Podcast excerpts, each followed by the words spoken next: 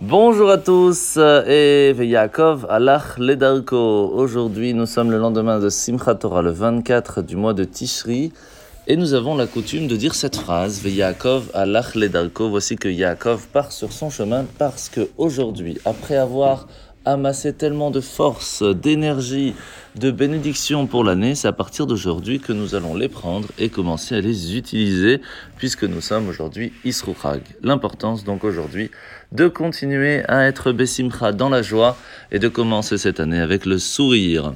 Alors nous sommes aujourd'hui dans le chapitre 24 du Greta Kodesh où l'Anmour Azaken va nous expliquer encore une fois l'importance de faire attention de ne pas parler pendant la prière et encore moins lorsqu'on se trouve à la synagogue. Imaginez que pendant de longs, longs, longues années, vous attendez d'avoir la possibilité de parler avec une personne pour pouvoir lui demander ce que vous avez besoin. Ça peut être votre patron, un président, un roi. Et que le jour où cette personne vous donne la possibilité de parler avec lui, vous commencez à regarder votre téléphone, vous commencez à discuter d'autres choses. Profitez de ce moment. C'est un moment tellement important que vous avez attendu tellement de temps. Lorsqu'on se trouve à la synagogue, Hachem, le roi des rois, le créateur de l'univers, vous donne la possibilité de parler avec lui. Et ça, c'est quelque chose d'assez extraordinaire. Alors, il ne faut pas perdre son temps et profiter de ce temps extraordinaire que nous avons, de parler avec lui, de lui demander pardon, de lui demander d'avoir plus de force, plus d'énergie, plus de santé et plus de nachat aussi de nos enfants. Donc l'importance encore plus aujourd'hui de prier convenablement pour que nos prières puissent arriver jusqu'à lui. Alors la mitzvah de ce matin, c'est la mitzvah positive numéro 94-94.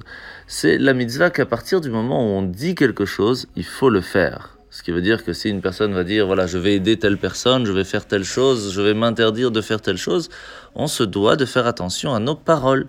Et c'est pour cela qu'il est important de dire toujours blinéder, sans jurer, lorsque l'on prend sur soi quelque chose de bien, une bonne résolution. La paracha de la semaine, eh bien, nous sautons directement de paracha Zatabracha à paracha Bereshit, puisque aujourd'hui, nous avons déjà hier lu la paracha Bereshit et c'est ce que nous allons lire ce Shabbat. Et nous sommes aujourd'hui jeudi.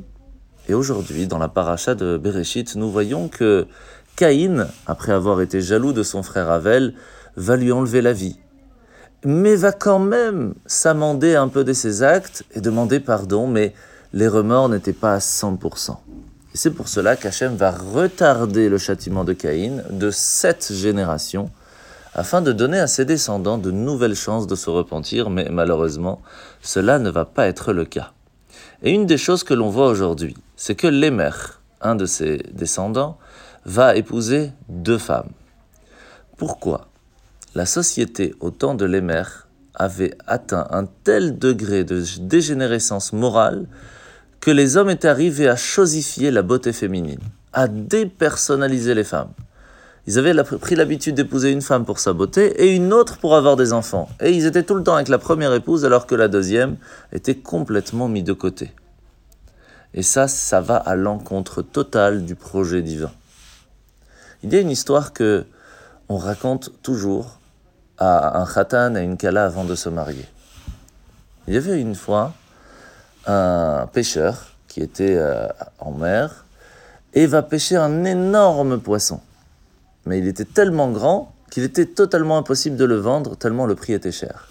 Alors on lui dit, sache que le bourgmestre, le maire de la ville, aime tellement le poisson qu'il sera prêt à te l'acheter. Il va donc à la mairie, demande à voir le bourgmestre, et lorsqu'il voit le poisson, il dit Oh, j'aime le poisson, j'adore le poisson, je te l'achète à tout le prix que tu veux. C'est là que son ministre lui dit Monsieur le maire, je pense que vous vous trompez, vous n'aimez pas le poisson. Il dit Comment ça? J'adore le poisson, j'aime le poisson. Il dit Non, vous n'aimez pas le poisson, vous vous aimez vous-même. Parce que si vous aimiez le poisson, vous l'aurez laissé vivre, vous ne l'auriez pas mangé. L'amour, ce n'est pas quelque chose que l'on doit profiter par soi-même. L'amour, c'est penser à ce que l'autre puisse aussi vivre. Aimer sa femme, aimer son conjoint, c'est aussi lui donner la possibilité d'avoir sa propre place au sein du foyer et de se rappeler que nous sommes tous deux complémentaires. Et c'est ainsi et seulement que l'amour pourra perdurer dans le couple. En vous souhaitant de passer une très très bonne journée et à demain.